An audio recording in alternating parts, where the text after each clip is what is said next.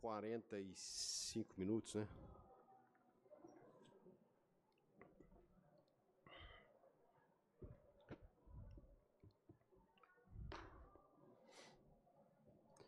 Alguém, por favor, reverendo Mateus ou algum dos oficiais, poderia mandar o link da escola dominical, porque eu estou aqui, eu estou sem internet para mandar.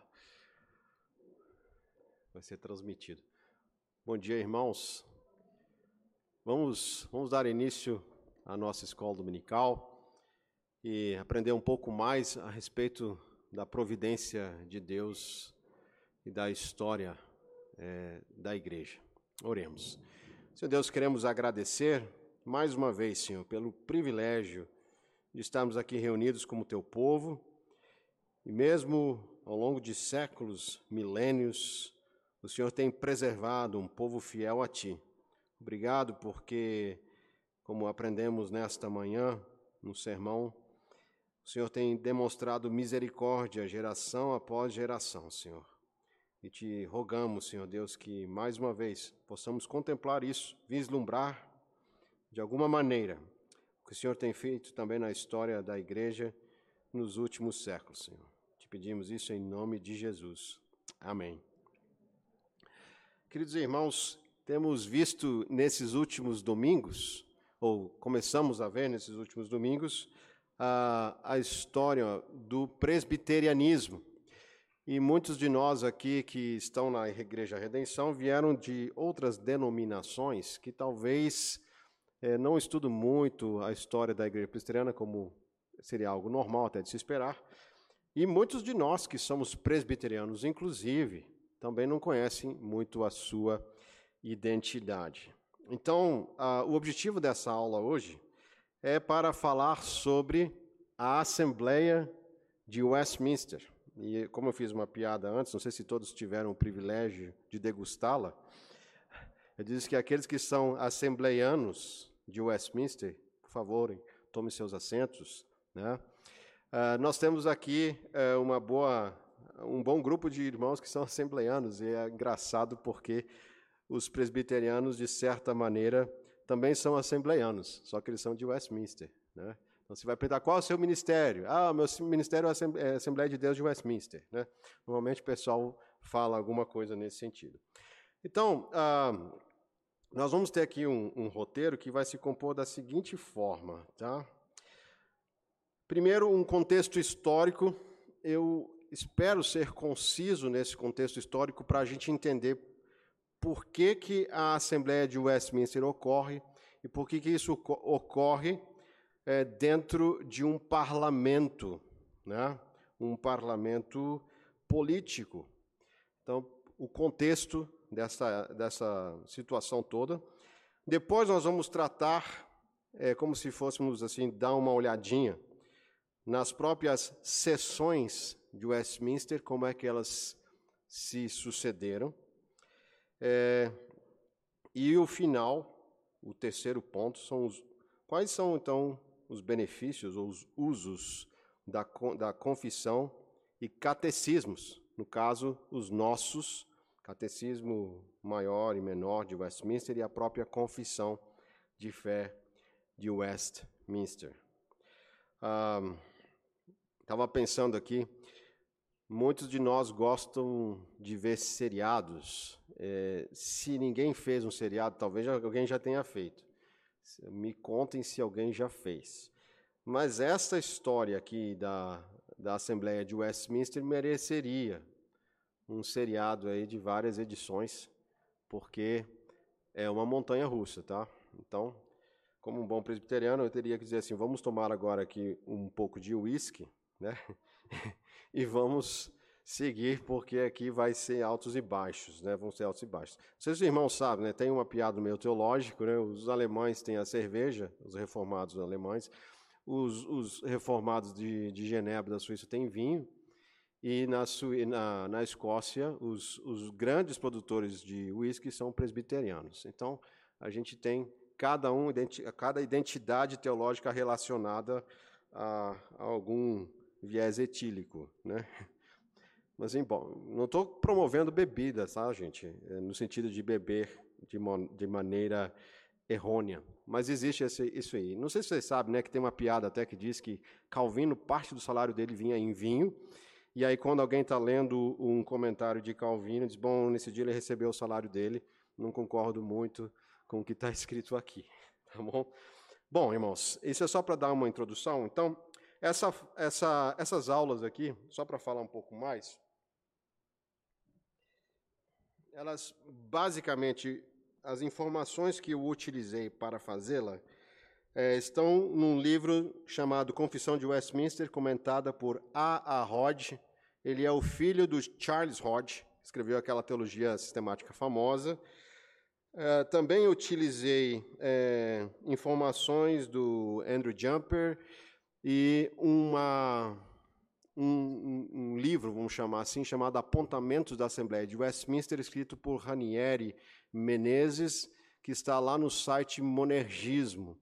E também outras, outras informações que vão aparecer aqui, mas basicamente esse livro aqui do Rod, mais esse do Ranieri Menezes, são ah, da onde eu extraí muitas das citações e coisas que vão aparecer neste, nesta aula. Ok? Vamos lá. Contexto histórico. Então, rapidamente, uh, eu vou colocar aqui todos os, os itens. Tá? Contexto histórico breve, tá? Reforma protestante, então, acontecendo na Europa. Europa continental, tá? Quando nós falamos Europa continental, são todos os países menos as ilhas britânicas, tá? Europa continental, então, é o continente europeu sem os ingleses, escoceses e irlandeses e os galeses. Uh, 1534, notem que, então, praticamente 17 anos logo após a reforma, nós temos o surgimento do anglicanismo na Inglaterra, com o chamado ato de supremacia, que resumidamente significa que agora o chefe da igreja não é mais o Papa, mas sim o rei. Então sai da esfera religiosa e passa-se isso para uh, o nível, vamos falar, civil. Né? A igreja, então, ela tem como chefe, uh, que depois até foi muda mudado para governante, o, o rei da Inglaterra ou a rainha da Inglaterra.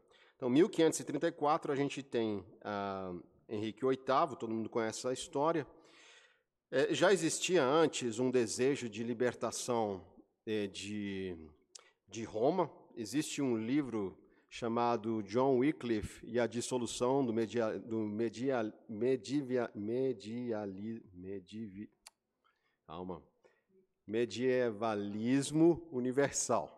Tentem repetir comigo. Tá?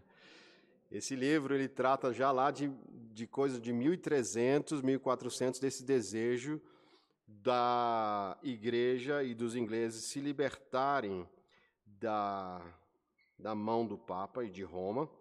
E o grande argumento era que o Papa ele não tinha domínio sobre as terras estrangeiras e que o, e deveria se restringir apenas à questão eclesiástica e não territorial. Essa já era uma discussão que já surgia lá bem atrás mas isso vai florescer e ganhar força basicamente na reforma. Então, 1534, nós temos a reforma é, chegando à Inglaterra. E aí, 1549, nós temos o, o Locke, que é o livro de oração comum, utilizado pelos anglicanos até hoje, é um livro de liturgia, 1549. E depois surgem os 39 artigos, que são a confissão de fé anglicana, que originalmente eram 42, depois foram reduzidos para 39, e Cranmer eh, também é aquele que ajuda a elaborar esses documentos. Então, o que, que acontece? Uma vez que você abandona Roma, você precisa suprir essa lacuna com liturgia e com algum é, guia doutrinário. Então, a liturgia é suprida com o livro comum de oração e os 39 artigos, então, vão dar a, a sustentação doutrinária para a igreja anglicana. Vejam, tanto o livro comum de oração quanto os 39 artigos, eles foram muito influenciados pelos reformadores continentais. Embora não esteja explicitamente ali, mas temos vários é, itens que aparecem na, nesses livros, né, nesses dois artigos, é, nesses dois é, componentes. Por exemplo, muitos dizem que durante as épocas de crise é, sanitária, pandemias também, ou, ou coisas que aconteciam na Europa nessa época, eles não tinham uma oração para esses momentos. E alguns dizem que Kramer foi lá nos reformadores e incluiu no livro de oração, sem citar que essas orações estavam vindo de lá de Genebra, por exemplo. Né? E os 39 artigos a gente vai ver mais para frente como eles foram importantes para a confissão de fé de Westminster, certo? Ao mesmo tempo, que, que está acontecendo? Se a gente tem, por um lado, irmãos que estão buscando a reforma protestante na Inglaterra é, via monarquia, nós temos o surgimento do puritanismo, que está acontecendo bem ali do lado, na Escócia, como a gente viu na aula passada. Lembrem-se que Escócia ainda é, não estava debaixo é, do reinado inglês. Isso vai acontecer um pouco mais à frente, quando as coroas vão se juntar, ou as, as dinastias vão se juntar. E o puritanismo começa basicamente em 1560 é aquele ideal de buscar uma vida totalmente é, guiada pela palavra de Deus. Então, os puritanos eles estavam é, mais ou menos satisfeitos, é, mais ou menos satisfeitos com a reforma, mas ficaram insatisfeitos porque ela não foi suficiente. Então, eles dizem assim: precisamos fazer uma reforma dentro da reforma. Então, com esse entendimento, que a gente precisa entender o que estava começando a acontecer é, para que houvesse a, o surgimento da Confissão de Fé de Westminster. É, o James, primeiro, o Tiago, né, é, primeiro da Escócia, uh, primeiro da Inglaterra, ou quarto da Escócia, na, na Escócia ele era o quarto, na Inglaterra ele seria o primeiro James como acontece aqui no Brasil, né? O, o Dom João VI aqui no Brasil era o Dom João, sei lá que número lá em Portugal, era diferente. Né? É, ele foi criado por é, pais ou dentro de uma família que prezava valores protestantes. É, isso deu uma certa esperança para que, aliás, esqueci de informar que ele veio de uma família nobre escocesa. Tá? Ele veio da Escócia. Vejam, 1566, 1625. Lembrem que a confissão de fé presbiteriana elaborada eh, por Knox e mais outros quatro foi em 1560. Então ele já tinha nascido dentro desse período que a igreja presbiteriana já estava na Escócia e cresceu nesse ambiente. Contudo, é, ele talvez teve algum aconselhamento, alguma coisa que subiu à cabeça dele, de que o rei era absolutista, que o rei era absoluto. Então ele não queria que uh, o parlamento decidisse todas as coisas. Acontece que o pai dele, que foi chamado para a Inglaterra para assumir, assumir o trono, falece, ele continua morando lá é, em Londres e acaba assumindo o poder em 1625 e começam a ter discussões é, em relação ao reino da Inglaterra, Irlanda e Escócia, porque na Escócia, vejam só agora, Escócia presbiteriana, um rei que vem de ascendência nobre eh, escocesa assume o trono inglês. Então ele se torna rei tanto da Inglaterra quanto da Escócia. Só que agora a gente começa a ter um problema, porque o rei é chefe da igreja, da igreja na Inglaterra. E os presbiterianos queriam continuar presbiterianos na Escócia. O que acontece é que é, o, surge depois o, o Carlos I, que vai ser o filho do James, e continua esse intento, e ele é coroado em 1625 e tenta impor então o sistema anglicano em todo o reino. Nós começamos a ter então guerras religiosas por conta da forma de governo da igreja e da forma de liturgia que queria se impor às igrejas. É, o, o, o pensamento anglicano era o seguinte: o rei é o chefe da igreja, todos devem seguir o mesmo padrão em todo o reino. Daí tem uma história que diz que É, nas igrejas dos puritanos, que não estavam querendo se submeter a esse estilo de culto anglicano, uh, chegou um bispo que foi pregar ou foi falar alguma coisa lá, e Eduardo Barnabé, se estiver aí, está por aí, Eduardo? Se você puder me ajudar com isso e confirmar se você sabe disso, que ele é muito bom na área de história de igreja também, talvez até melhor do que eu, né, imagino. É, um bispo entra numa igreja desses puritanos, e aí sabe o que o pessoal faz? Vocês não imaginam, né? Depois que souberem disso, espero que vocês não façam isso aqui, tá? Eles começam, antigamente, até essa época, não existiam esses bancos largos e grandes de igreja. Sabe aquelas igrejas que têm aqueles bancos compridos? Não existia isso. Cada um trazia de casa o seu banquinho. Banquinho para tirar leite, banquinho esse que você põe na frente do fogão a lenha. E trazia para a igreja. Então, quando aquele bispo anglicano começou a falar, inclusive queria que todo mundo se obrigasse a seguir aquela liturgia, os pastores deveriam seguir é, uma indumentária, uma vestimenta como um, um bispo é, no caso é, anglicano, né? aquelas vestimentas.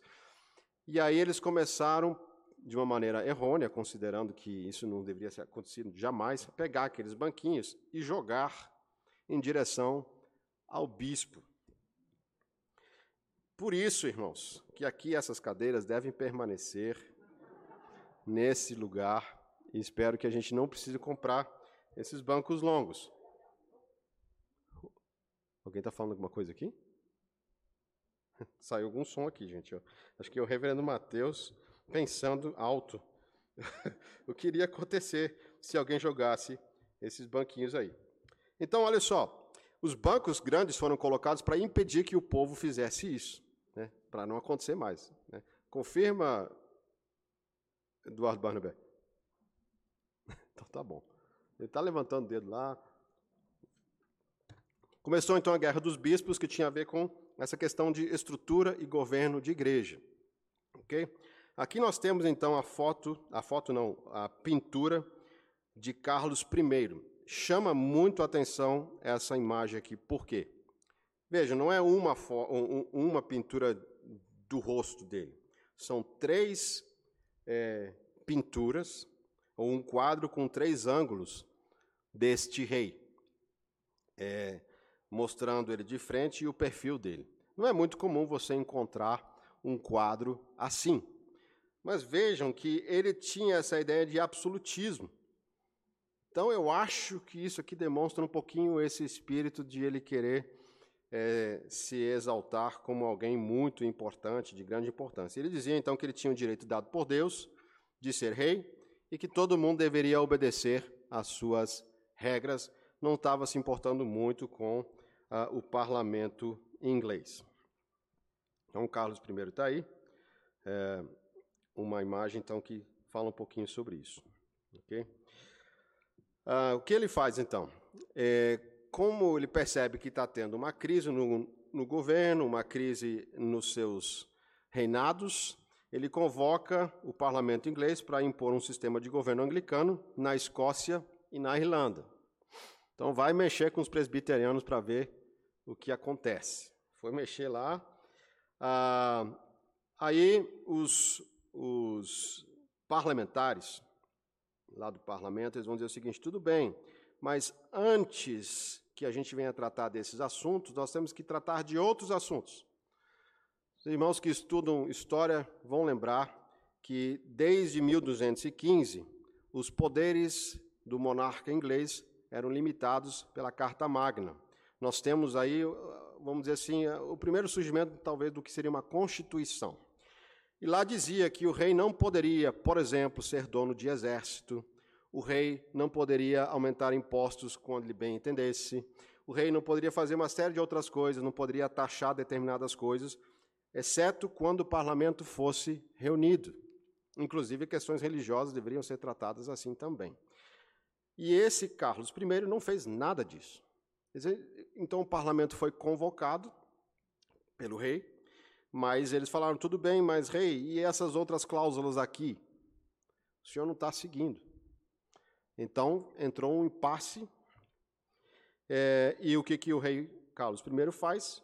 Ele dissolve o parlamento em 1640, o que vai gerar uma grande crise é, ali naquele, naquela situação. O parlamento foi dissolvido e os pastores, vejam, em 1600, 1603, 1604, por ali, já tinham mais de mil pastores presbiterianos que fizeram algumas petições é, para o James, né, o James IV, James I, 1603, acho que aconteceu isso.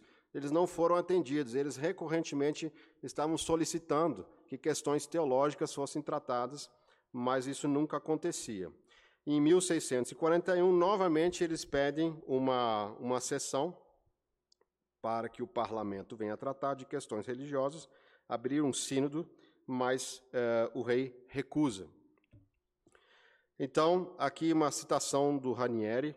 Fez-se necessário juntar forças para realizar o que era apenas um sonho e reunir de fato uma assembléia de sábios ministros, homens piedosos e eruditos, homens prudentes e membros do parlamento inglês. O parlamento possuía um papel fundamental na, na condução da Inglaterra em todos os seus interesses. Uma reforma religiosa fatalmente teria que passar pelo parlamento o Estado não era laico, mas religioso. Essa última frase ajuda a entender bastante por que, que essas questões de fé tinham que passar pelo parlamento. Porque o Estado ali não era laico. Então, questões de religião, questões de fé, necessariamente incluíam situações que é, tinham a ver com a organização de um país, com a organização de uma constituição. E, inclusive, irmãos, é, vejam é, esse assunto vai aparecer bastante aí na, nas atas e, e, da, e, na história dessa, dessa controvérsia que surge, porque, dependendo do sistema de governo que você escolhe para uma igreja, você vai também é, ter uma forma ou outra de disciplina na igreja.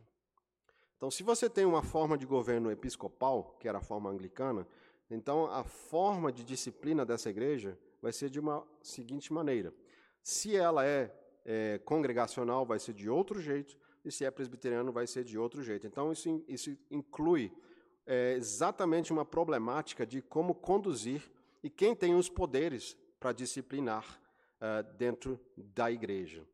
É, por exemplo, vai aparecer um grupo mais para frente, que são os erastianos. Eles diziam que é, os pastores não foram chamados para governar a igreja.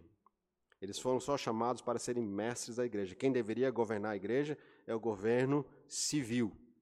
Então, eh, existia toda essa discussão eh, que envolvia o parlamento, que dependendo do que se fizesse, iria alterar a forma como o país e as igrejas seriam conduzidas. Então, guardem isso: o Estado não era laico, ele era religioso, por isso essas questões tinham que passar pelo parlamento inglês.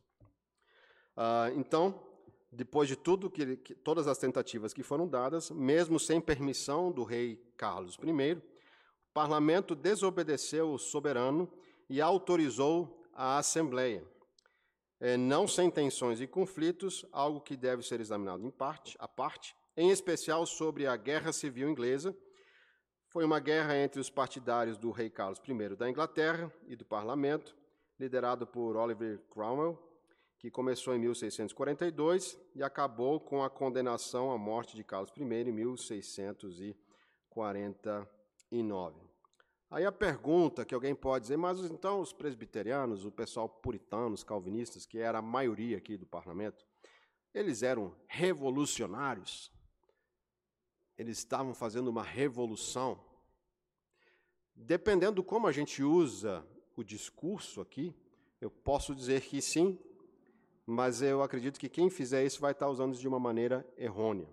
Porque a maioria desses é, parlamentares, muitos desses puritanos, né, tementes a Deus, eles sabiam que eles não deveriam se rebelar contra a autoridade. É, e aí eu preciso falar um pouquinho sobre essa ideia. É, pegando, por exemplo, lá Calvino, ele vai sempre dizer o seguinte, que o, o, o cidadão comum, ele não pode se rebelar contra uma autoridade, a não ser que ele seja representado por alguém que tenha autoridade para representá-lo. É, por exemplo, se um governador está fazendo alguma coisa errada, é, então outra, outra pessoa de, do mesmo nível hierárquico deveria ir lá é, e tentar contrapor com esse governador. Né? De certa maneira, a gente aplica isso um pouco na nossa igreja. Por exemplo, ah, vamos supor que tenha algum filho aqui que mora com seus pais e ele percebe que seu pai está fazendo uma coisa que ele não concorda e que, inclusive, é errado. Mas ele não tem autoridade para confrontar o seu pai. É, ele pode até amistosamente falar: Olha, pai, eu entendo assim, assim, mas ele não deve ficar confrontando seu pai. Então, o que, que ele deveria fazer? Ele deveria chamar um dos pastores ou presbíteros para fazer essa mediação, porque aí sim estaria em equidistância de é, é, equânime a autoridade, você não está confrontando diretamente uma autoridade, mas você tem alguém que representa você com o mesmo nível hierárquico. Então, esse é o princípio que está sendo aplicado aqui. O parlamento, ele está fazendo isso. O parlamento, ele não está simplesmente criando uma revolução. É, embora depois isso vai é, descambar numa chamada revolução, se a gente pode falar assim, com a ditadura do Cromwell, que vai vir depois. Mas o intento inicial, e o Cromwell não era presbiteriano, tá? É, não estou dizendo que presbiterianos não erram, mas eles não tinham esse intento é, ditatorial como veio surgir depois, porque o próprio Cromwell depois ele se torna um ditador, é, fazendo exatamente aquilo que o parlamento tinha condenado, que era se submeter ao parlamento. Então, com isso em mente, irmãos, ah, o, o parlamento, quando se reúne, ele se reúne debaixo de uma autoridade do próprio parlamento.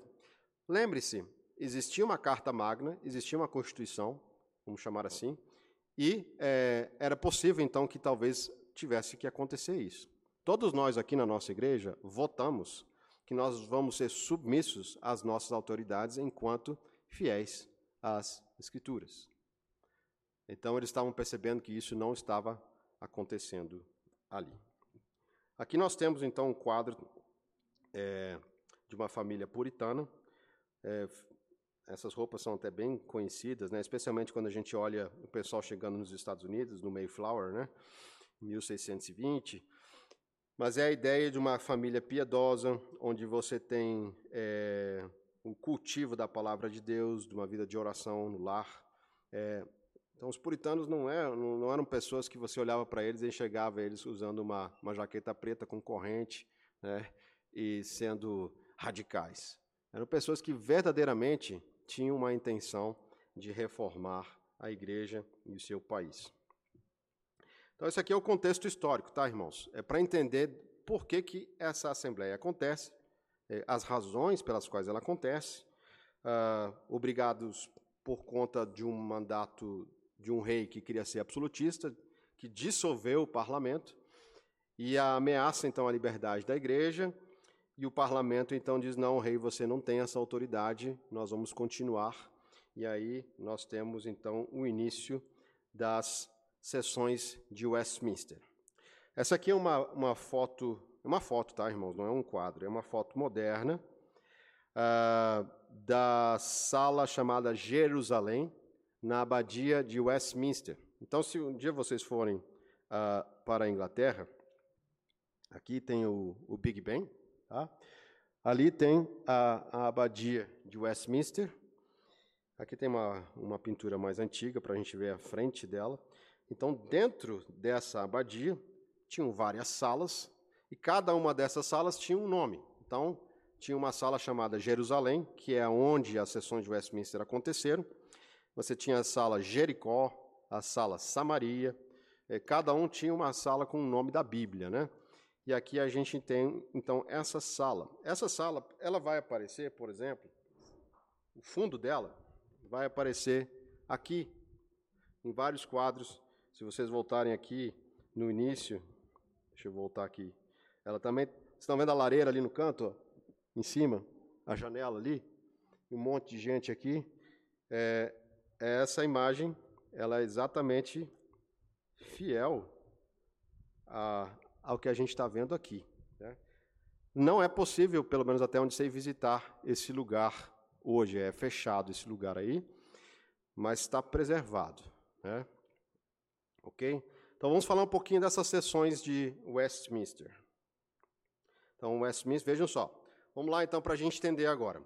Nós temos o que nós chamamos de é, a, as sessões de Westminster, que foram longas, a gente vai ver aqui. Dentro dessa sessão é que nós temos a produção desses documentos confessionais, que serão a Confissão de Fé de Westminster, o Catecismo e alguns outros documentos que nós vamos ver. Essa sessão se reunia na abadia de Westminster, nessa sala, que é chamada Sala Jerusalém. As coisas que eram preparadas aqui, debatidas aqui, iam para o parlamento e eram debatidas lá. Então, nós temos um, um grupo de teólogos, é, que a gente vai ver depois o número deles, trabalhando aqui. E tudo que era feito aqui tinha que ir para o parlamento para ser aprovado na Câmara é, dos Comuns e eu acho que dos Lordes também. Obviamente, os, os irmãos da Igreja Anglicana não participaram, porque se participassem, seriam considerados traidores do rei, porque o rei era o chefe da igreja. Então, no entendimento deles, eles não poderiam participar. Ok? Alguma pergunta, alguma coisa, algum comentário que alguém gostaria de fazer aqui, de modo que eu possa responder de maneira breve? Então, vamos lá. Vamos lá, nós temos então 1643, é, a convocação da sessão, da abertura de sessão de Westminster, dia 12 de junho. Na Europa, isso é verão, tá? Isso é importante, verão, tá? Depois, no dia 1 de julho, nós temos a primeira reunião. Eu fui olhar no, no calendário aí, é, esse, é, esse, dia 12 foi uma sexta, e depois lá isso começou, acho que numa quarta, numa quinta. Levaram aí praticamente duas semanas, mais ou menos como a gente segue, né? Você faz uma convocação, espera duas semanas para que isso então venha a ser realizado. Uh, dia 8 de julho é constituído três comitês, depois lá na frente vai explicando. E aí, qual era o primeiro objetivo dessas sessões? Eles, eles estavam vendo essas divergências teológicas e religiosas quanto ao culto, quanto à forma de governo, disciplina na igreja. E eles falaram o seguinte: bom, vamos pegar os 39 artigos que já temos da igreja anglicana, vamos fazer uma revisão nesses artigos e adequar naquilo que a gente consegue. Então, eles começaram a fazer. É, a, a, a sessão de Westminster não, não começou começando uma confissão nova, mas sim fazendo uma revisão dos 39 artigos. E eu coloquei aqui entre parênteses ecos da confissão de Westminster. É muito interessante, façam isso. Se vocês forem ler os 39 artigos, leiam, por exemplo, eu não coloquei aqui, depois por curiosidade leiam, por exemplo, a doutrina sobre Deus. Depois vai para a confissão de fé de Westminster. Vocês vão ver que tem várias frases e coisas que são bem semelhantes com os 39 artigos. Procurem na confissão de fé e nos 39 artigos 39 artigos são da igreja anglicana, tá? Nos 39 artigos sobre o livre-arbítrio.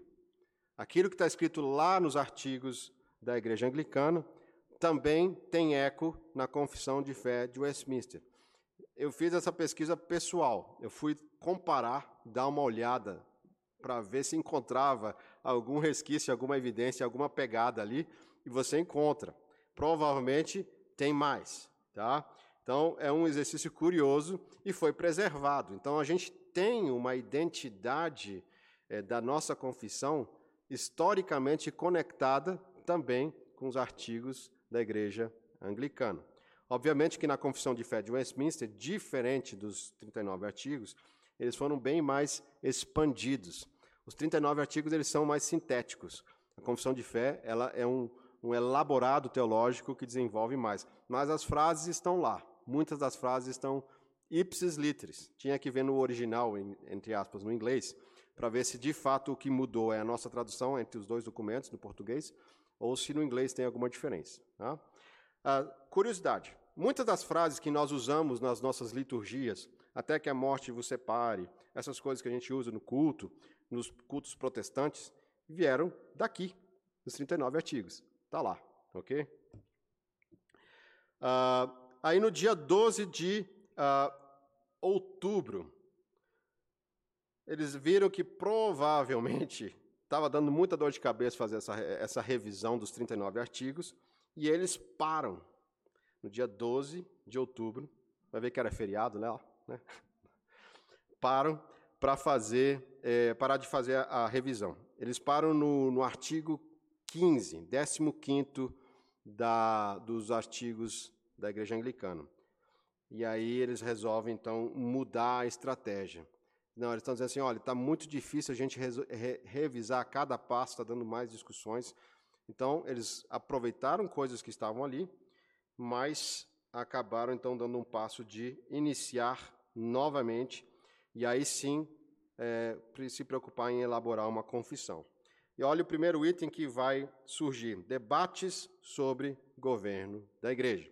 Essa era a grande questão que estava tendo na Inglaterra, por conta do, do sistema de governo da igreja anglicana e por conta da, do alto apreço que os presbiterianos davam a, a este nome, presbiteriano, porque eles não eram governados pelo rei, não eram governados por bispos, mas cada igreja era governado por um colegiado de pastores, os presbíteros. Então, esse era o, o primeiro ponto que entrou em discussão. Então, isso em 1643. Agora vamos para 1644. É, é, reuniões preparatórias para agosto, né? relatórios e debates sobre o diretório de culto. O diretório de culto vai substituir aquele Locke que eu falei lá no início. Locke é o livro comum de oração, que não se resume apenas à oração, o, o Locke é um livro de é, liturgia. Então, o diretório de culto, ele é um manual de culto. Então, ele vai dizer, por exemplo, como é que deve ser o culto. O é, que, que, que deve ter, que elementos tem que ter no culto. É, o anglicanismo preservou algumas coisas que, para o protestantismo, especialmente puritano, não poderia ser admitido. Que você, por exemplo, teria que se curvar perante é, o pão da Santa Ceia. Para eles, isso era uma, uma veneração, é, uma adoração a, ao pão, né, que vem do catolicismo, né, que entende que Jesus de fato está presente lá. Embora os anglicanos não creiam dessa maneira, mas o ato, esse ritual de se ajoelhar perante o pão, é, era uma coisa que não deveria acontecer é, a forma como o culto ia começar, o que, que deveria ser dito, o que, que não deveria ser dito, uh, a ideia de que o culto fosse mais. que não fosse pregações, que as pregações não fossem lidas, é no sentido de simplesmente eu pegar aqui e ler, ela tinha que ser pregada, que o pastor não é obrigado a usar uma veste especial, mas ele pode usar uh, uma roupa comum, né? E tantas outras coisas que foram colocadas aqui nesse diretório de culto.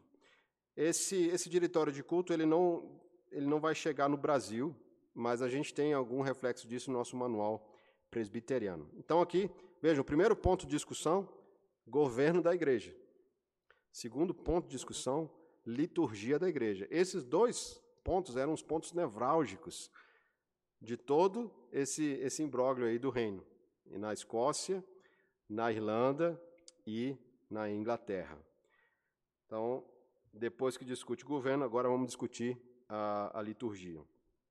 Então, no dia 20 de agosto de 1644, a gente tem o início da produção da Confissão de Fé de Westminster. Uh, no dia 20, também no mesmo dia, nomeação dos comitês. Uh, no dia 8 do 11, depois a gente vai ver como é que é constituído esses comitês. Tá? No dia 8 do 11 de novembro, né, Uh, novamente, essa questão da forma de governo é discutida e os documentos são enviados ao parlamento, que nessa época tinha uma grande maioria presbiteriana. 1645. Em janeiro, o diretório de culto aprovado pela Câmara dos Comuns. Uh, no dia 7 de fevereiro, análise do catecismo maior. Né? Então, vejam, o catecismo é, menor, perdão, eu falei maior? Perdão, catecismo menor. Ele foi elaborado primeiro. E o objetivo do catecismo menor era que fosse para instrução no lar. Era comum nas famílias puritanas é, o estudo do catecismo menor, especialmente aos sábados. A família se reunia em casa e era a escola dominical, era a forma como a família aprendia a Bíblia em casa também. Então, o catecismo menor tinha essa preocupação de uma vida piedosa na família. Uh, e isso também foi mandado, então, para ser analisado no dia 7 de fevereiro. Uh, dia 12 de setembro, salmos aprovados para uso em culto. E aqui vem essa controvérsia da salmodia é, exclusiva, ia falar. Salmodia in, é, exclusiva. É, o Ranieri Menezes, que fez a pesquisa e escreveu isso, ele disse que é, essa questão do saltério é, nunca foi de uso geral em todas as igrejas presbiterianas. Diz que algumas igrejas adotaram isso, mas levou mais de 100 anos para que muitas igrejas adotassem isso e nunca foi um consenso. Mas, de qualquer maneira, é, eles tinham um livro de cânticos baseado nos Salmos. Isso, 1645. Aí, 46. 30 de abril, a Câmara dos Comuns analisa o documento sobre governo da igreja. Então, as discussões acontecendo e mandando documentos lá para a Câmara dos Comuns. E esse jus divino tem justamente a ver com quem é que pode é, liderar a igreja. Como é que a igreja deve ser liderada? Se você é um anglicano, você vai entender que é, um chefe civil pode interferir na esfera eclesiástica. Né? Se você é um, um congregacional, você vai dizer que ah, cada igreja é autônoma, de certa maneira, ela não tem que prestar contas a outras igrejas. E se você é um presbiteriano, é, vai ser um, uma ideia de que, sim, existe autonomia da igreja, mas existe uma prestação de contas, é, existe um colegiado e não uma pessoa, existe alguém a quem você vai é, governar, é, vai se reportar no governo da igreja e que espelha isso, isso é espelhado nas escrituras. Né? Então tinha essa discussão ali. Uh, dia 19 do 7, morre então o moderador, Dr. Twist, que moderava essas reuniões. Uh, no dia 4 de dezembro, primeira vez que nós temos então a confissão de fé impressa e enviada para a Câmara dos Comuns. Foram feitas 600 cópias da confissão de fé. Então, a primeira vez que nós temos uma, uma impressão dessa confissão se deu no dia 4 de dezembro de 1646. Veja, ela não está pronta ainda, mas já foi, é como se fosse um rascunho, ok? 1647. Preparativas para outubro, né? A confissão de fé com referências bíblicas é apresentada ao parlamento. Ah, isso aqui é muito interessante. Vejam só. Outubro, né? De 1647. 1646, em, em dezembro de 1646, a confissão de fé é mandada para o parlamento. E agora, em 1647, em outubro, o parlamento diz o seguinte: onde estão as referências bíblicas? Dessas afirmativas doutrinárias. Então, isso foi muito interessante. Os teólogos que estavam elaborando a confissão, eles conheciam a Bíblia, escreviam as coisas teologicamente, já com pressupostos de textos bíblicos. Isso era comum eles saberem, né? Quando eles mandam para o parlamento, é, o parlamento queria checar para ver se aquilo que estava sendo afirmado estava de acordo com a Bíblia. Então, dizer, volta, vamos lá, Vamos colocar todas as referências bíblicas agora da, do que vocês estão afirmando doutrinariamente. Isso é uma, uma coisa muito interessante, porque mostra um cuidado no, nesse, nessa forma que a coisa foi elaborada. Não é simplesmente alguém elabora, manda para o parlamento, ah, a gente concorda. Não. Como tinha esse espírito protestante, não, nós queremos ver onde nas Escrituras isso está comprovado. Ah, no dia 15 de outubro desse mesmo ano, então, o Catecismo Maior é completado. Qual era o objetivo do Catecismo Maior? Diferente do menor, que era para instrução familiar, o maior era para instruir os pregadores. Era para dar é, embasamento teológico para aquelas pessoas que estavam se preparando para serem pastores, para ensinar na igreja. Então, o Catecismo Maior tinha esse propósito de equipar os pregadores da igreja. Veja só então que eles tinham essa preocupação: família e boas igrejas preparadas teologicamente. Então, o catecismo menor é apresentado à Câmara dos Comuns no dia 25 do 11. Lembra que antes ele foi discutido em Westminster, agora ele vai lá para a Câmara dos Comuns. Acho que vai acontecer o mesmo problema com as referências bíblicas. 1648. Eu sei que é um pouco maçante estar falando os anos, assim, mas é, como a minha aula é a Assembleia de Westminster, irmãos, então é, vamos ver o que está acontecendo desta maneira aqui. Eu tentei resumir isso de maneira que a gente tem esses principais pontos aqui. Então, no 1648, no dia 14 de abril, os catecismos são apresentados com referências das Escrituras ao parlamento. Então, veja, 1647, o mesmo problema que eles falaram da confissão, eles também falam, ó, não é só confissão, é confissão e catecismo. Catecismo maior, catecismo menor, tudo com referência bíblica. Então, 1648, então, nós temos essa organização dos textos bíblicos ali. 9 de maio, novamente a questão do direito divino na igreja. Também conhecido historicamente como o grande debate entre presbiterianos e congregacionais, exatamente por conta da forma de governo. Quem vem de uma igreja congregacional, pode ser a própria igreja congregacional ou, por exemplo, uma igreja batista, que tem um sistema congregacional, é, vai entender por, por que essa controvérsia. Né? Um sistema presbiteriano ele é diferente do sistema batista. Né? No sistema batista, a assembleia dos irmãos da igreja decidem todas as coisas. Né? Tudo passa pela assembleia. No sistema presbiteriano, nem todos os assuntos são passados em assembleia, alguns assuntos são restritos ao conselho que é eleito pela igreja. A igreja é representada, mas a, a, a democracia, vamos falar assim, não é direta, ela é representativa. Então, esse grande debate acontece ali. E tem alguns relatos é, que dizem que os congregacionais, os independentes, é, eles às vezes atrapalhavam, porque eles levavam demais esses assuntos, toda hora fica surgindo, parece que atra atravancavam um pouco os assuntos.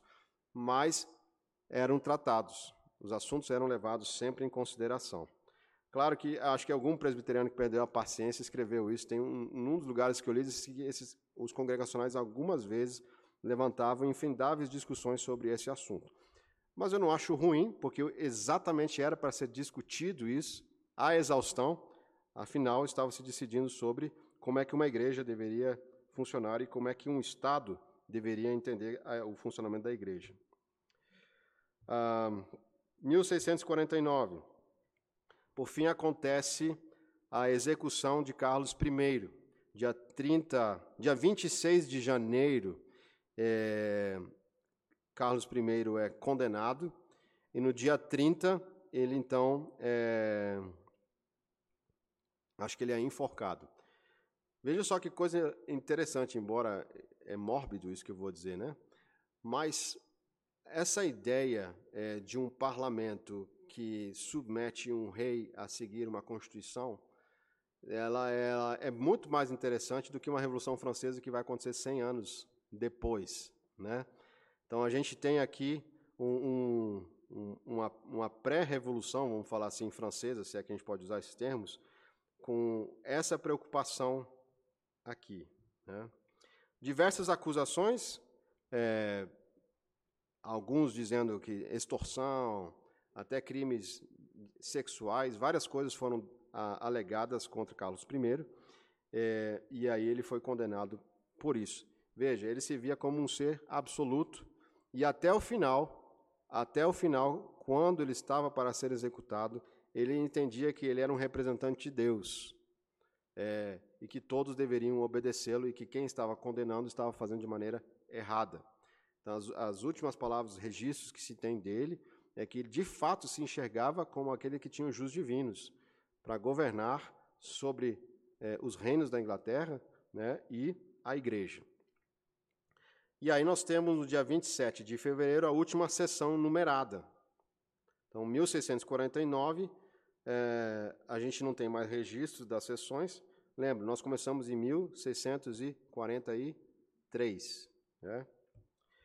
Ah, em 1652, é, finalmente a gente tem os, o fim dos trabalhos da Assembleia. A Assembleia finalmente termina no dia 25 de março. Então a gente tem uma extensão aí é, bastante interessante. Eles estavam aproveitando também o ambiente da Assembleia de Westminster para uh, testar vários novos pastores que também iriam assumir igrejas. Então essa Assembleia, ela não fez apenas a confissão de fé de Westminster, mas ela foi utilizada também para tratar de outros assuntos eclesiásticos. Uh, mais sobre, então, a Assembleia de Westminster. Né? Aqui a gente está terminando essa segunda sessão. Né?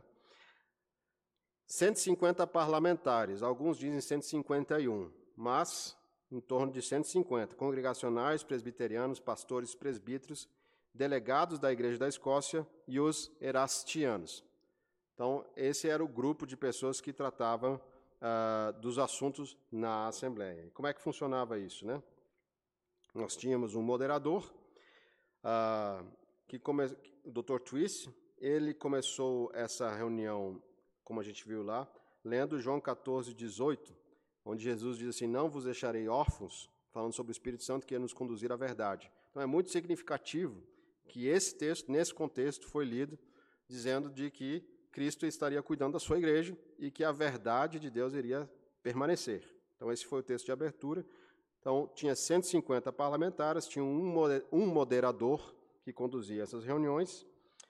Ah, nós tivemos 1.163 sessões, cinco anos, seis meses e 22 dias, é, onde é, a, as sessões de Westminster aconteceram. Muitos dizem que no meio disso tudo é, existiam momentos de parada, onde o povo jejuava, orava. É, então, foi um processo demorado, é, burocrático, como vocês têm percebido aqui, mas justamente pelo cuidado que eles tiveram para elaborar um documento que, se vocês observam na história da reforma, é o que praticamente fecha a era das confissões. Nós temos a primeira confissão protestante, 1530 ou 1529, com Lutero, é, a Confissão de Augsburgo, se bem que o catecismo menor é 1529, mas a gente tem esse período todo, de 1520 e 30 até 1648, 49, e essa aqui, então, é que fecha esse grande período das confissões.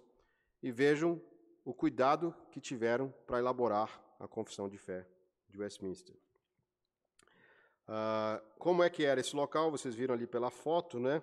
Era um local agradável, é, tinha uma lareira para funcionar durante, inclusive, o inverno. As sessões nunca paravam. Uh, todos os que estavam inscritos ali, eles deveriam permanecer no horário que era necessário permanecer. Tinha um horário determinado. Começava, acho que, às nove da manhã, aí até uma hora da tarde, aí tinha uma pausa, e depois até mais, mais tarde. Então, era muito trabalho. Uh, também dizia que, é, que nessas sessões eram servidas é, guloseimas, coisas gostosas para comer. Então, imagine uma lareira, talvez algum marshmallow, não sei. uh, mas então é, existia um ambiente agradável e propício para isso. Então, o fruto final das sessões de Westminster foram cinco documentos: Confissão de Fé de Westminster, CFW, os catecismos menor e maior, o diretório, a forma de governo e o saltério, que foram ratificados pela Assembleia Geral Escocesa. Desses documentos, quais é que vão chegar para nós aqui no Brasil? Uh, os três primeiros: a Confissão de Fé de Westminster, o Catecismo Menor e o Maior. O diretório, a forma de governo, eh, de certa maneira, foi substituído pelo nosso manual presbiteriano certo? E o saltério ficou também é, restrito mais à tradição escocesa e alguma parte dos irlandeses e americanos. Então, esses cinco documentos foram o, o fruto dessas sessões aqui. Embora a nossa igreja presbiteriana do Brasil não adote, por exemplo, o diretório, que é um manual litúrgico, tem muita coisa rica para ser estudada lá. É, tem, inclusive, não só questões de liturgia, mas questões de casamento, É, lá diz assim que, por exemplo, na hora de fazer a verificação de eh, se os nubentes podem casar, lá diz assim que os pais não devem proibir o casamento, exceto por motivo justo. Então, ah, sim, os pais deveriam ter autoridade sobre os filhos, mas os, os pais também deveriam ver se as motivações pelas quais eles estão impedindo o casamento é uma motivação que não é justa. Então, isso também era é, tratado ali nesse, nesse diretório, por exemplo. que mais? Ah, sim. Agora, mais como é que, como é que se, o procedimento, né? Dois avaliadores trabalhavam junto com o dirigente para que as reuniões não parassem em caso da sua ausência ou enfermidade. Então, sempre tinha alguém trabalhando. Se alguém ficasse doente, se alguém faltasse, falecesse, sempre ia ter é, gente assumindo essas responsabilidades dois teólogos para registrar em ata todos os procedimentos. Então não era Ctrl-C, Ctrl-V, tinha dois caras trabalhando, fazendo registros de ata juntos ali. Uh, juramento solene para concordar com a verdade, para o bem e a paz da igreja. Ninguém prosseguia em debates após o dirigente pedir silêncio, a menos que a Assembleia desejasse. Então, uh, e tinha mais um detalhe que não está aqui quando alguém discordava de um outro, vamos pegar um exemplo aqui, vamos supor que é, reverendo Mateus esteja aqui e presbítero Charles aqui. E aí, alguém de nós tem pontos divergentes em algum assunto. Eu não poderia me dirigir diretamente ao reverendo Mateus dizendo que eu discordo dele. Eu deveria dirigir ao moderador de forma representativa, dizendo que eu discordo dele. Então, essa era, era sempre uma maneira de minimizar uh, os atritos, e a forma representativa representava uma maneira mais, talvez, que suavizasse grandes polêmicas, grandes discussões. Então, a, a, a discussão ela sempre procurava respeitosamente manter um nível que todo mundo, mesmo com as ideias fervilhando, conseguisse manter a ordem, né? para ninguém ficar jogando banquinho. Né? uh, tudo passaria por votação. Nenhum assunto tratado na Assembleia poderia ficar de fora. Então, todos os assuntos que foram trazidos para a Assembleia foram tratados. Uh, toda a Assembleia era dividida em três comitês de teólogos e cada comitê era, é, em cada comitê era eleito um presidente. Então, aqui só para falar então o, o, procedimento, como é que isso se dava, né? E quais eram então as principais ênfases? É, desses documentos: soberania de Deus, centralidade das Escrituras, uma vida consagrada, santidade, a santidade era prova de salvação. Se você se dizia salvo, então você deveria demonstrar isso pela sua vida santa. ênfase na vida e famílias para a glória de Deus. O catecismo menor é uma evidência disso. Uma escatologia prática, ou seja, eles tinham uma esperança no futuro, mas não deixavam de se preocupar com as coisas do presente. Então, preocupados com missões, em criação de escolas, universidades e tudo que tinha a ver com o desenvolvimento da cultura na sociedade. E também um equilíbrio, uma vida de ortodoxia, quer dizer, a preocupação com a doutrina correta e, ao mesmo tempo, com uma vida piedosa. Então, esse, essas, seriam as, essas seriam as ênfases desses documentos aqui. E, para finalizar, então, para que, que servem esses usos? Né? Para que, que ter esses usos de catecismo e confissão? Né? É, primeiro, um sumário de bolso da doutrina cristã. É, a preocupação, por exemplo, de fazer um catecismo maior, que foi baseado na confissão, era justamente para habilitar todas as pessoas que estavam se preparando ao, ao ministério a terem um resumo de bolso. Não tinha internet, não tinha uma porção de coisas. E também é, para dar um, uma, uma ideia de uniformidade entre as igrejas daquilo que era dito e ensinado. Né? Terceira, a segunda coisa, clareza e publicidade doutrinária, ou seja, você saberia claramente o que aquela igreja crê. Se você sabe é, por um documento do que a igreja ensina, você tem mais segurança. Né? Eu sempre gosto de contar isso aqui, irmãos. Recentemente, na África, em algum país que eu não lembro qual, foi é, impedida a entrada de vários evangélicos, ou supostamente evangélicos, como, por exemplo, a Igreja Universal. Mas permitiram que a Igreja Presbiteriana entrasse. porque ela tinha um documento claro das doutrinas que ensinavam, porque tinha já passado pelo tempo, pelo teste da história, não era uma igreja que surgiu do nada, então um documento, uma identidade que você pode ver a cara de quem é, traz clareza e publicidade. Também, como a gente viu aqui nessa questão toda com Carlos I, restrição do poder. Se a Carta Magna inglesa tinha essa preocupação, embora não fosse perfeita, né, de restrição de poder do monarca, uma confissão de fé, ela funciona assim numa igreja também, ela restringe os poderes. Porque ninguém pode no dia seguinte decidir como a igreja vai funcionar. Acordou, teve um sonho, uma visão, vai transformar a igreja. Não, existe um processo, né? existe uma forma como essas coisas são construídas. E se alguém discorda, não é que a gente não possa discordar, tá, irmãos? Se algum irmão percebe que tem alguém na igreja da liderança fazendo alguma coisa errada, não sei se os irmãos sabem, nós temos formas de restringir o poder, mas como? Você vai conhecer a sua confissão, você vai conhecer seu catecismo, você vai conhecer o manual presbiteriano, e aí você vai perceber, bom, essa pessoa aqui não está fazendo o que está escrito aqui. Ela está fazendo alguma coisa diferente. Então você vai fazer o quê? Você vai apelar ao conselho. Né? O conselho, é, se o conselho, caso não é, der ouvidos, você vai apelar ao presbitério. Se o presbitério não der ouvidos, vai apelar ao sínodo. Se não der ouvidos, vai para o Supremo Conselho. Você tem quatro instâncias que são baseadas é, exatamente numa restrição de poder por documentos. O sistema presbiteriano, se vocês quiserem anotar, porque é, é isso mesmo, é sempre anotado. Não existe nada, irmãos, nada que não seja documentado. Tem uma história que aconteceu em Minas Gerais, de um irmão que foi contar uma situação de alguém que estava cometendo algum tipo de pecado lá para o conselho. Quando terminou de fazer a, a, a acusação, alguém estava digitando tudo, falou: assina.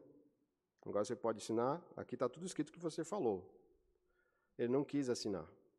Então aí ele sofreu um conselho, ele sofreu disciplina por quebra é, do nono mandamento de falar falso testemunho, porque ele não estava querendo assumir as suas responsabilidades. Então o processo inverteu contra ele. É tudo por escrito, irmãos, tá? Uh, instrução para pastores e leigos e sistema de governo e disciplina da igreja. Então, é, os usos da confissão e catecismo, eles nos ajudam nessas áreas todas. Tem, muitas, tem muito mais, tá, irmãos? Mas por que, que uma igreja presbiteriana, por exemplo, então tem uma confissão de fé, um catecismo? Por conta de tantas coisas que já aconteceram na história, porque a gente sabe que o ser humano é falho. E veja, nós não consideramos esses documentos infalíveis, eles podem ser reformados. A confissão de fé americana, é, baseada de Westminster, ela alterou algumas coisas em concílio nós herdamos algumas alterações dos Estados Unidos. E se o Brasil um dia quiser fazer uma reforma de algum aspecto da confissão de fé, pode, mas não posso eu sozinho, tem que reunir todos os sínodos, todo mundo para fazer essa reforma, se a gente entender que tem alguma coisa. Aconteceu isso recentemente na nossa igreja, não sei se os irmãos sabem, demos uma aula aqui de escola dominical sobre o uso do vinho na Santa Ceia, porque nós entendíamos que deveria ser assim. E depois que terminou a escola dominical, um irmão veio falar conosco. Falou, mas existe uma resolução na Igreja Presbiteriana do Brasil que, que proíbe o, os irmãos da igreja usarem vinho. No comércio, é, é uma recomendação que não se beba vinho. E o nosso conselho tinha desconhecimento disso. Alguém, em algum momento, escreveu uma resolução, teve alguém que fez essa resolução, um grupo, né? E aí nós levamos isso ao nosso presbitério o, o nosso saudoso e querido irmão presbítero Oswaldo Casaleiro é, nos auxiliou fazendo um documento é, que subiu para o Supremo Conselho pedindo para reformar essa, essa afirmativa de que seria pecaminoso o uso do álcool, né? o que se dava a entender é isso, e o Supremo Conselho reformou, dizendo que isso fica ao critério de cada igreja local decidir o que, que é melhor. Então, deixaram a gente numa situação mais confortável, porque pareceria então que a gente estava ensinando alguma coisa contrária ao que nós mesmos é, ensinamos na igreja. E é até contraditório, porque o nosso manual presbiteriano diz que é, É dever do conselho zelar pela boa qualidade do vinho. Está escrito isso lá. Então não é para ser qualquer vinho. E como é que eu vou zelar pela boa qualidade do vinho se eu não conheço vinho? o nosso diácono Mairo aqui é o nosso sommelier da igreja. Ele sabe quais são as melhores, as melhores vinhos que a gente utiliza aqui na igreja. Viu? Comecei falando de uísque, estou terminando de falar de vinho, viu, irmãos? Ah, e hoje tem ceia. Né? Eu acho que eu terminei aqui. Deixa eu ver se tem mais alguma coisa. Não. Terminamos. Então, ah, é isso, meus queridos irmãos. A ideia é, de passar essas instruções aqui é porque vocês entendam um pouco mais a história do nosso sistema presbiteriano, todas as controvérsias que aconteceram. E veja aqui foram flashes, né? Por isso eu falei, dá para fazer uma boa série no Netflix tá? de, dessa história aqui do, das sessões de Westminster. Tá joia? Já são 11h54. Eu talvez vou usar arriscar aqui. Alguém tem alguma pergunta, alguma coisa nesses minutos? Nossa aula deve terminar 11h50, passei aí 5 minutos. Algum comentário? Eduardo Barnabé, tem algum comentário que você gostaria de acrescentar? Reverendo Quaresma, presbíteros, irmãos e irmãs? Irmã Hanuzi.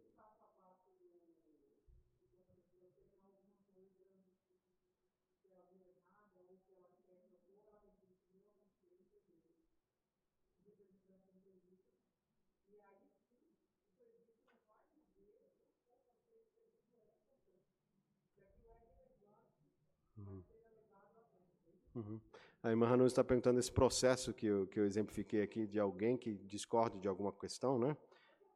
É, ou uma questão disciplinar, né? É, que deveria ir para o conselho primeiro e, e, aí o conselho vai julgar se, se isso é relevante ou não.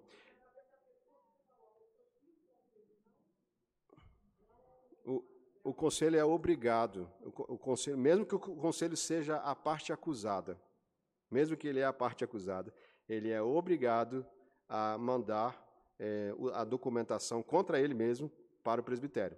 Foi o que aconteceu conosco. Não sei se os irmãos lembram. Alguns irmãos lembram que nós tivemos um caso disciplinar na nossa igreja, é, onde um irmão, na época, né, é, ele foi disciplinado e não concordou com a disciplina da igreja.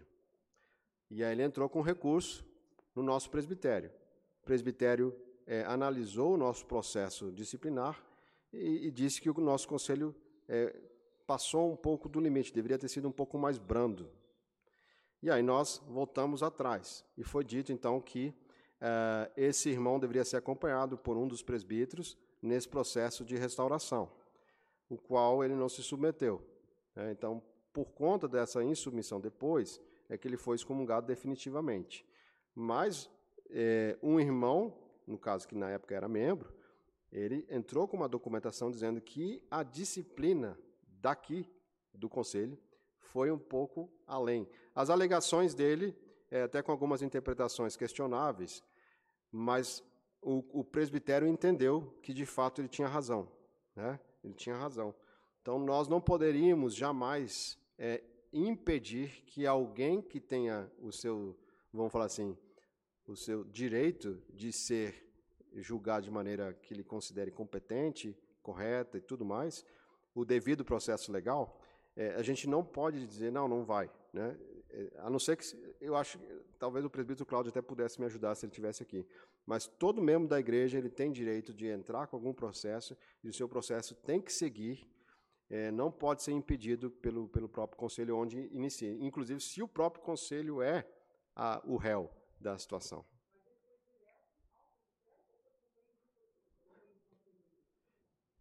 Ele, se for seguir o processo, tem que ser via conselho. E o nosso conselho mandou para o presbitério a, a petição dele. É, é, assim que funciona, né? mesmo a gente sendo réu. Então, assim, tem que seguir o processo. Isso dá uma segurança. Veja, mesmo com tudo isso, irmãos, mesmo com tudo isso, a igreja presbiteriana é feita de homens falhos. Ainda assim, nós vamos encontrar problemas. Mas esse tipo de recurso evita bastante hum, outros problemas, né? Se a gente já fazendo isso tem problema, imagina se não tivesse isso. Seria muito mais complicado. É.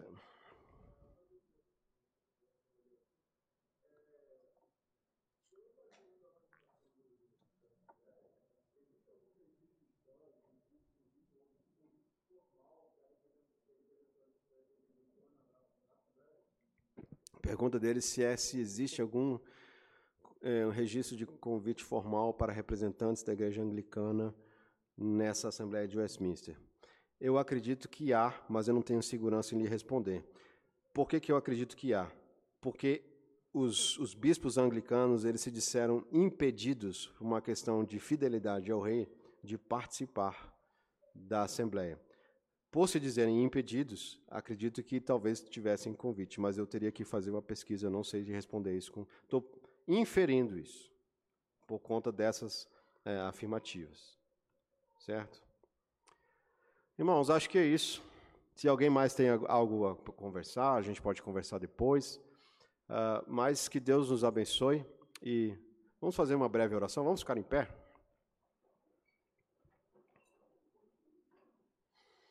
Senhor Deus, queremos agradecer pela tua graça, pela tua misericórdia. Obrigado, Senhor Deus, porque, como oramos no início, podemos mais uma vez lembrar, Senhor, do teu cuidado com o teu povo.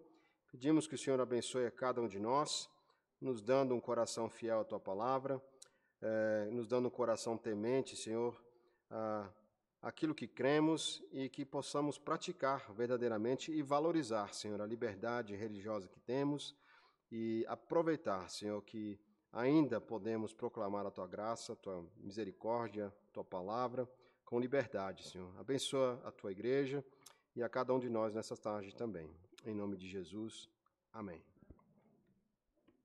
Estamos dispensados, irmãos.